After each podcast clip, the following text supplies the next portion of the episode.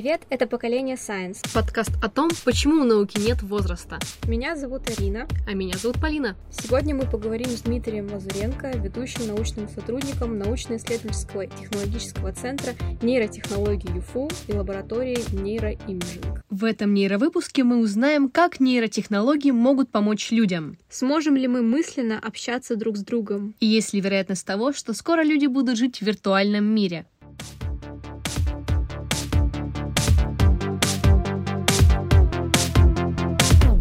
Здравствуйте, Дмитрий Михайлович. Расскажите, пожалуйста, нам и нашим слушателям, чем же вы занимаетесь? Здравствуйте. Я работаю в Центре нейротехнологий Южного федерального университета. Основное направление моих исследований – это нейрофизиология, исследование нейрофизиологических механизмов психических процессов, исследования, касающиеся современных нейротехнологий, таких как интерфейсы мозг-компьютер, интерфейсы мозг-мозг и системы коммуникации на их основе что такое нейроинтерфейс и для чего он нужен?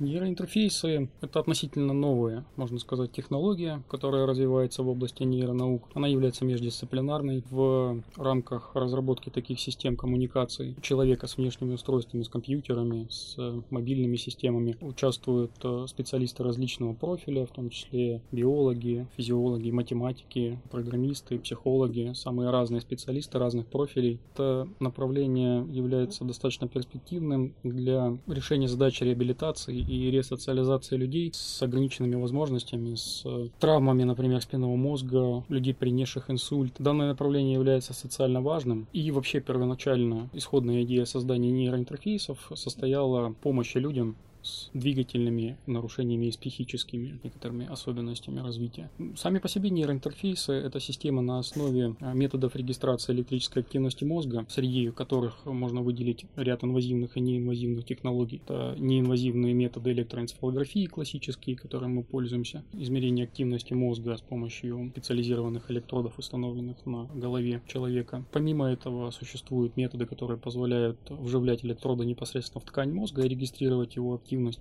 с тем, чтобы сигналы, зарегистрированные от мозга, перевести в понятные команды управления для компьютера mm-hmm. или для моторизированного кресла, для протеза, экзоскелета. Может быть, в принципе, любое устройство, к которому можно подключиться по беспроводной или проводной связи. Для чего это сделано? Вообще, для чего эта технология разрабатывается? Э, понятно, что двигательная активность, движение – это суть жизни человека. Мы э, не можем не, не передвигаться, не можем не быть полностью иммобилизированы. Для человека, оказавшегося полностью обездвиженным, это большая психологическая травма. В таком состоянии, как называют его физиологи, человек с заблокированным сознанием. Это в литературе называется locked in. Люди с сохранным интеллектом, но полностью обездвижены. Они требуют такого специализированного высокотехнологичного подхода к э, реабилитации, к лечению, с тем, чтобы облегчить их психические страдания, психологические проблемы, психологические травмы. И поэтому такое направление исследований, как нейротехнологии, вот нейроинтерфейсы, они являются социально-психологической реабилитацией, комплексной. Данное направление исследований в нашем центре нейротехнологий развивается вот уже, надо сказать, больше 10 лет. Ну, по крайней мере, я этим занимаюсь больше 10 лет. А, начинал я еще со студенческой скамьи. Первая моя курсовая работа была посвящена исследованию мозговых механизмов двигательной активности человека. Мой научный руководитель Валерий Николаевич Кирой, профессор, доктор биологических наук, руководитель нашего центра нейротехнологий и руководитель всего этого направления исследований. Этих технологий, я так поняла, находятся еще в разработке, да? То есть они развиваются? Конечно, технология развивается, она очень динамичная. Развивается она параллельно с нейронаукой в mm-hmm. целом, потому что нейронауки все еще остаются очень динамичными, развивающимися областями работ. Многое мы о мозге уже знаем, но есть еще большие тайны. Самой большой тайной является сознание, как, как его мозг генерирует. Профессор Коган, который организовал Институт нейрокибернетики, в свое время задал вопрос, как мозг делает мысль. Так вот, до сих пор нейрофизиологи не могут сказать, как мозг делает мысль. Мы этим занимаемся, пытаемся понять, как мозг формирует э, речевое намерение, как речь формируется во внутреннем плане, называемая интероризированная речь мысленная, как она формируется в процессе произношения, формирование ординарной речи тоже очень сложный процесс, артикуляция развивается с самого детства и совершенствуется в течение всей жизни. И это, пожалуй, самый сложный вообще процесс мозговой. Вот вы сейчас нам рассказываете про устную и мысленную речь. Мы наслышаны, что у вас было большое исследование на эту тему, которое могло бы в дальнейшем помочь людям с синдромом запертого человека. Расскажите, пожалуйста, в чем заключалась суть этого исследования и какие перспективы этой технологии? Действительно, в настоящее время проводится исследование механизмов мозга, связанных с формированием речи. Речь, как известно, является основным средством социальной коммуникации. Надо сказать, что без речи не сформируется мозг и не формируется полноценный интеллект и сознание человека. Поэтому изучение речи является одним из важных направлений в исследовании. Интерес в исследовании речи лежит в области нейрофизиологии. Мы знаем, какие области мозга участвуют в формировании речи, и за счет измерения активности этих областей мы стараемся выделить специфические сигналы мозга, которые связаны с речевым намерением, для того, чтобы использовать в рамках управления внешними устройствами как раз в контуре нейроинтерфейса. Была поставлена серия экспериментов нейрофизиологических. В ходе анализа выяснилось, что те сигналы мозга, которые были зарегистрированы в процессе мысленного произношения слов,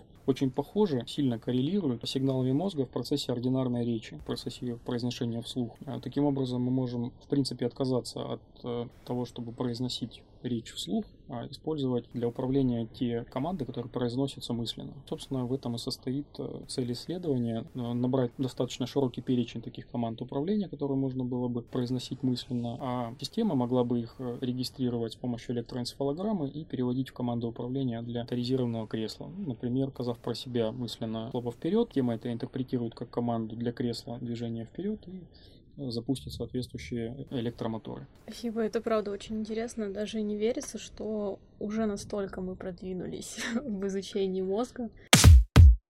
Вы упомянули, что еще очень много остается моментов, которые мы не исследовали. Конкретно про сознание, да, вы говорили про мыслительный процесс. И в связи с этим такой вопрос, правда ли, что мозг работает всего на 10%? Знаменитый мем. Да, абсолютно верно. Это стопроцентный миф. Конечно, мозг не работает на 10%. Он работает очень эффективно. Конечно же, старается не тратить лишние ресурсы, концентрирует свою активность только э, на тех задачах, которые для него здесь и сейчас являются актуальными для достижения конечной цели. На самом деле, ну, если без шуток, можно шутка. Можно и пошутить, да, да. об этом там пошутим. Есть пара шутеечек. Э, если без шуток, то существует... Почему, почему вообще э, невозможно, в принципе, себе представить, что мозг работает всего лишь на 10%? Есть достаточно строгие биологические обоснования. Они связаны с так называемыми эволюционными факторами давления. Дело в том, что нас, наш мозг, он э, достаточно сильно энергозависимый. Он потребляет более 20% всей энергии нашего организма, требует достаточно много кислорода. При этом он весит всего лишь 2% массы тела. Особи в популяции, которые имели бы всего лишь 10% мозг, если 90% не используются, то они имели бы а, эволюционное преимущество, тогда как люди с большим мозгом, скорее всего, не выжили Второе, миф, который зародился в книге Дэниела Карнеги о том, как э, приобрести друзей. Он там написал в своем предисловии о том, что мозг используется всего на 10%. Появился в те времена, когда технологии были слабо развиты и хороших методов нейровизуализации, таких как позитронная эмиссионная томография, магнитно-резонансная томография, были практически не развиты, но их не существовало. В настоящее время физиологи могут наблюдать работу мозга практически в режиме реального времени. Очевидно, что мозг работает достаточно интенсивно, э, круглосуточно, даже во сне. Так называемые мертвые зоны, слепые зоны, если они и появляются, только вследствие либо серьезных нейродегенеративных заболеваний, либо вследствие травм. Дмитрий Михайлович, есть еще одно такое интересное мнение, что мозг наш работает как компьютер. Насколько это сравнение вообще релевантно? Мозг, конечно же, не работает как компьютер. У него совсем другой принцип устройства его архитектура гораздо более сложная, чем архитектура любого компьютера, даже, даже суперкомпьютера. В настоящее время существуют проекты, которые пытаются моделировать активность мозга, целостного мозга или даже отдельных его структур. Но, к сожалению, эти исследования не заходят очень далеко. Сейчас развиваются нейрокомпьютерные технологии. Вот нейрокомпьютеры могут стать тем базисом, на основе которого будут развиваться новые вычислительные мощности, имитирующие отдельные функции мозга. Ну, уже сейчас э, и хорошо известно, что Google, например, научился распознавать речь, а, распознавать изображение. Эти технологии, эти алгоритмы построены на основе нейронных сетей. Э, тех сетей, которые представляют собой морфологический субстрат мозга. Нейронные сети, собственно, живые То есть даже, допустим, голосовые помощники, да, которые определяют по интонации голоса, там, кто говорит, хозяин там смартфона или нет. То есть они работают по принципу технологий, которые вы сейчас назвали, да? Абсолютно верно. Они построены на, в базисе нейронных сетей mm-hmm. сетей глубокого обучения, и в них заложены те алгоритмы, те механизмы, которые свойственны реальным тем мозга. Параллельные вычисления, происходящие в мозге, физиологи называют симультанными, а компьютер такие вычисления делает сукцессивно, последовательно. В алгоритм заложен набор операций, который выполняется шаг за шагом. И в этом принципиальное различие между способом вычисления в мозге и способом вычисления в компьютере. Ну, но нейрокомпьютеры, повторюсь, могут стать той основой, которых возможно воспроизведение алгоритмов, подобных мозговым. Что такое мозг-компьютер, а что такое мозг-мозг? Интерфейс мозг-компьютер это равно нейроинтерфейсу. Интерфейсы мозг-компьютера предназначены для э, трансляции электрической активности мозга в, во внешнее устройство с тем, чтобы э, научить человека ими управлять. А интерфейсы мозг-мозг э, это следующее поколение, следующий этап развития интерфейсов мозг-компьютера. Они направлены на достижение межперсональной коммуникации между двумя субъектами, ну, между человеком и человеком посредством компьютера, но невербальным способом. В частности, речь идет о передаче мысленно формируемых команд от одного человека к другому человеку посредством либо сенсорных каналов, это может мысленно про себя произносить текст, а другому на экране будет предъявляться то, что ему транслирует собеседник. Э, либо исследователи недавно пошли чуть дальше, они использовали методы транскраниальной стимуляции мозга для того, чтобы передать моторное намерение одного человека в мозг другому. Один человек представляет мысленное движение рукой, а при этом интерфейс мозг-компьютер распознает это намерение и э, вызывает соответствующее движение руки у второго человека. То есть, простыми словами, мозг-компьютер — это телекинез, а мозг-мозг — это телепатия, получается. В каком-то смысле можно сказать и так, да, передача мысли на расстоянии. Классное сравнение. В фильме главный герой, есть такой персонаж, он является искусственным интеллектом, изначально живет по задачам, которые вложил в него, собственно, человек, задал ему программист. Вскоре начинает эволюционировать, приобретает чувства, можно сказать. И, собственно, такой вопрос, может ли искусственный интеллект эволюционировать до самостоятельной личности, жить по своим каким-то установкам и правилам. И вот мы заговорили о восстании машин. Ну да, как бы мы предупреждали, если что. Очевидно, что у искусственного интеллекта, конечно, есть соответствующие ограничения, которые на него накладывает сам разработчик. И помимо этого у алгоритма ИИ имеются также четкие критерии анализа, что мы подразумеваем под искусственным интеллектом, что мы можем называть искусственным интеллектом. Основным критерием оценки, если мы говорим о э, тесте Тьюринга, это э, полное соответствие человеческому интеллекту. Человек, общаясь с искусственным разумом, не должен распознать, что он на самом деле искусственный. Возможно ли в настоящее время создать такой искусственный интеллект, который будет обладать человеческим сознанием? Вот на сегодняшний день, скорее всего, нет. Возможно ли это в будущем? Гипотетически, да. Почему сейчас нет? Потому что все-таки мозг не до конца изучен. В прошлом году была присуждена Нобелевская премия по медицине за открытие в области э, рецепторов, воспринимающих температурную и механическую сенсорную нагрузку. Уровень понятен, да, это даже не в мозге, это рецептор, mm-hmm. который на периферии находится. Это рецепторы на языке, это рецепторы на коже. Мы до сих пор точно не знаем, как мозг воспринимает информацию, как он ее генерирует. То, то о чем говорил Коган Сан Борисович, как мозг формирует мысль, до сих пор мы не знаем. Мы знаем только отдельные элементы, отдельные такие строительные блоки в сенсорном восприятии, в поведении. Примерно себе представляем. Хотя пока что схема очень гипотетическая. Надо сказать, что в организации простой простого произвольного движения задействовано как минимум 4 уровня двигательной системы и более 20 структурно-функциональных единиц мозга. 20 отдельных областей взаимодействуют между собой, чтобы сформировать простое движение. И повторюсь, эти схемы пока что во многом гипотетичны. Может ли достигнуть искусственный интеллект такой сложности?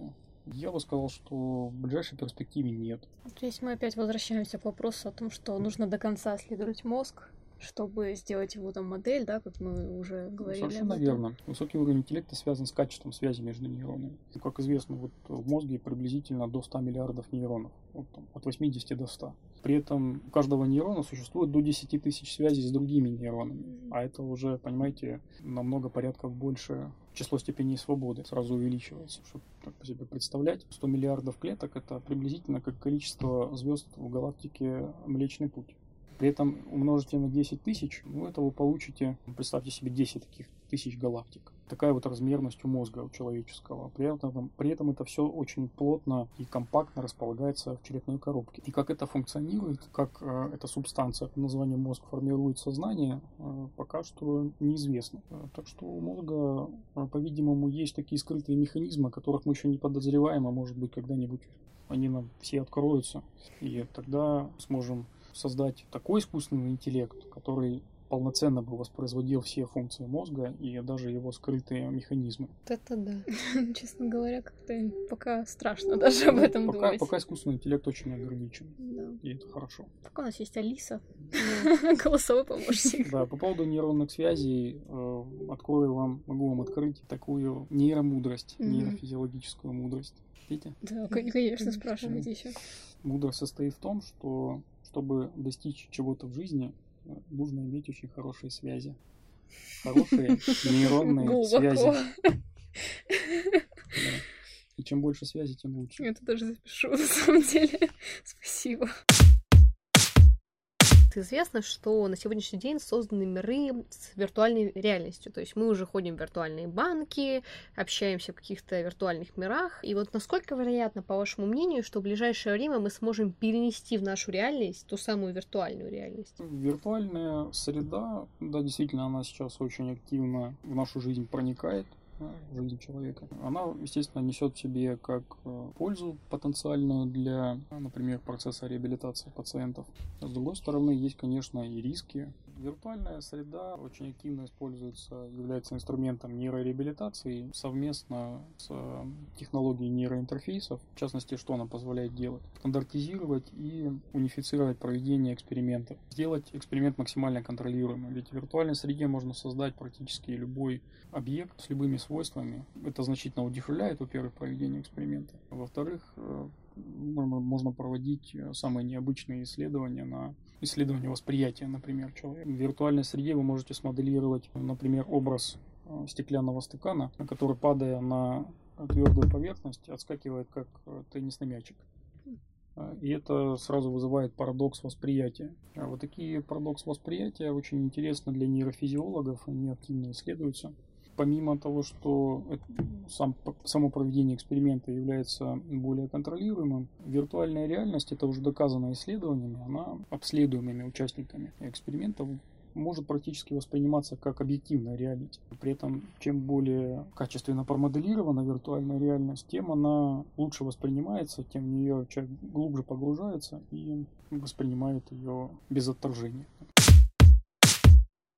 Я слышал, что и Яндекс тоже собирается сделать нечто подобное, такую среду, в которой, возможно, будет практически жить виртуально. Ну, виртуальная реальность, она, к сожалению, достаточно ограничена в плане социальной коммуникации. Социальные связи деградируют, хотя пользоваться э, виртуальными средствами удобно, это быстро, необычно новый опыт. С другой стороны, происходит э, некоторый перелом сознания. В чем он может заключаться? В том, что отсутствие непосредственного контакта с человеком делает его не таким ценным.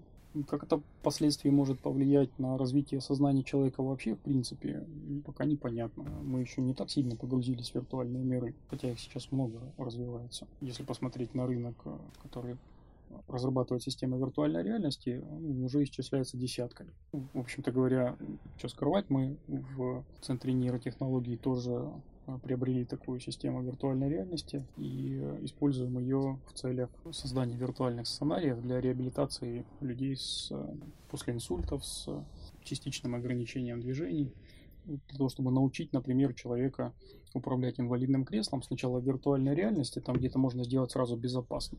Есть посадить человека в виртуальное кресло, сделать сопряжение с нейроинтерфейсом и попробовать э, дать ему полную свободу в передвижении в виртуальной среде на этом кресле. И после того, как э, человек научился, мы можем его сразу пересадить на реальное кресло и дать ему возможность точно так же поуправлять. То есть это безопасная среда для обучения. То есть это действительно виртуальная реальность не только для игр, там, да, для каких-то ну, более развлекательных вещей, но она также может помочь людям реабилитироваться после травмы. Да, в образовательном процессе очень активно сейчас начинает использоваться виртуальная реальность. А постепенно технология виртуальной реальности не что будет, э, естественно, развиваться и улучшаться. Для виртуальной реальности сейчас э, и есть методы формирования обратной связи сенсорной. Речь идет об очувственных перчатках, даже можно тактильное ощущение воспроизводить, прикасаясь к предметам удаленно. Ну, в виртуальной реальности вы прикасаетесь, а э, в перчаточках чувствуете некоторый образ, который проецирован в виртуальной среде.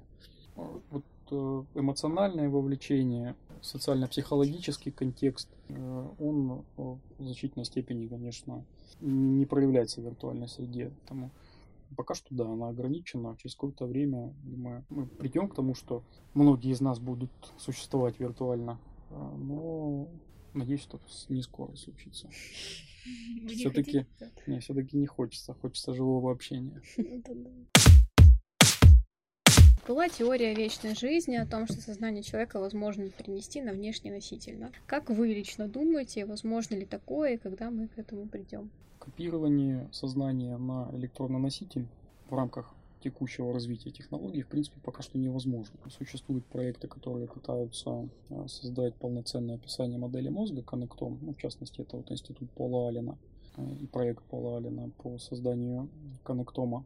Как раз и направлен на то, чтобы обозначить, сформировать полную карту, полную карту мозга, в которой можно было бы выделить те структуры, э, связанные с э, целевыми процессами психическими, такими как восприятие, память, э, где хранится воспоминание о своем раннем детстве.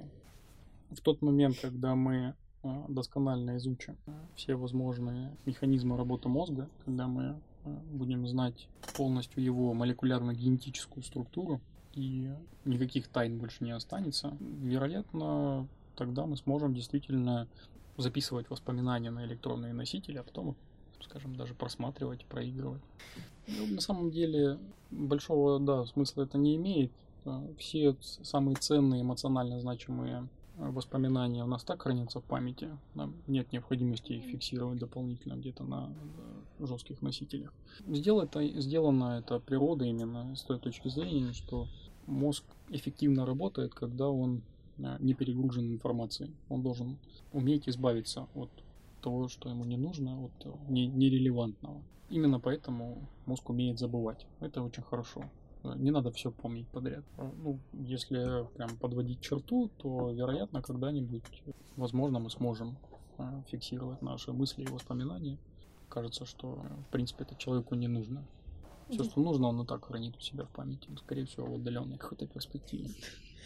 Но обязательно где-то в папке на флешке каждого да. из нас останется память об этом разговоре. Управление магистратуры по биофизике, биоинформатике и нейро, нейронаукам. Все, о чем мы говорили по различным направлениям исследования с животными, с исследованием различных нейрофизиологических процессов человека, психических, прежде всего, процессов и когнитивной деятельности.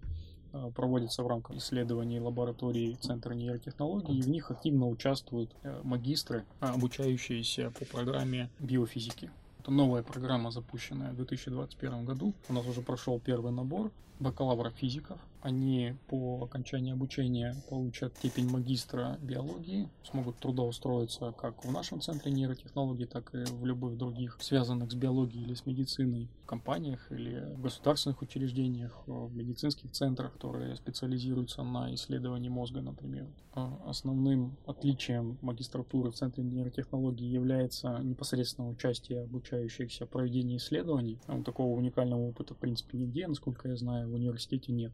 Студенты не только получают теоретические знания фундаментальные, но и а, сразу а, приобретают практические навыки а, проведения нейрофизиологических экспериментов, оперируют животных. Мы, естественно, будем рады новым студентам.